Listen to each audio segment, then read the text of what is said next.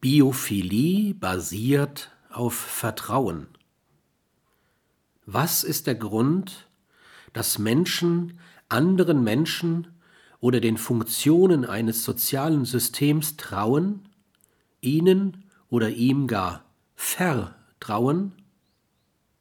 Alles Vertrauen gründet letztlich im Urvertrauen. Wird dieses Urvertrauen im ersten Lebensjahr eines Menschen nachhaltig enttäuscht, kann die Grundhaltung des Misstrauens ein Menschenleben beherrschen. Eine Ethik der Biophilie wird dann nicht gelebt werden können. Sie setzt voraus, dass man grundsätzlich einem anderen Menschen vertrauen kann.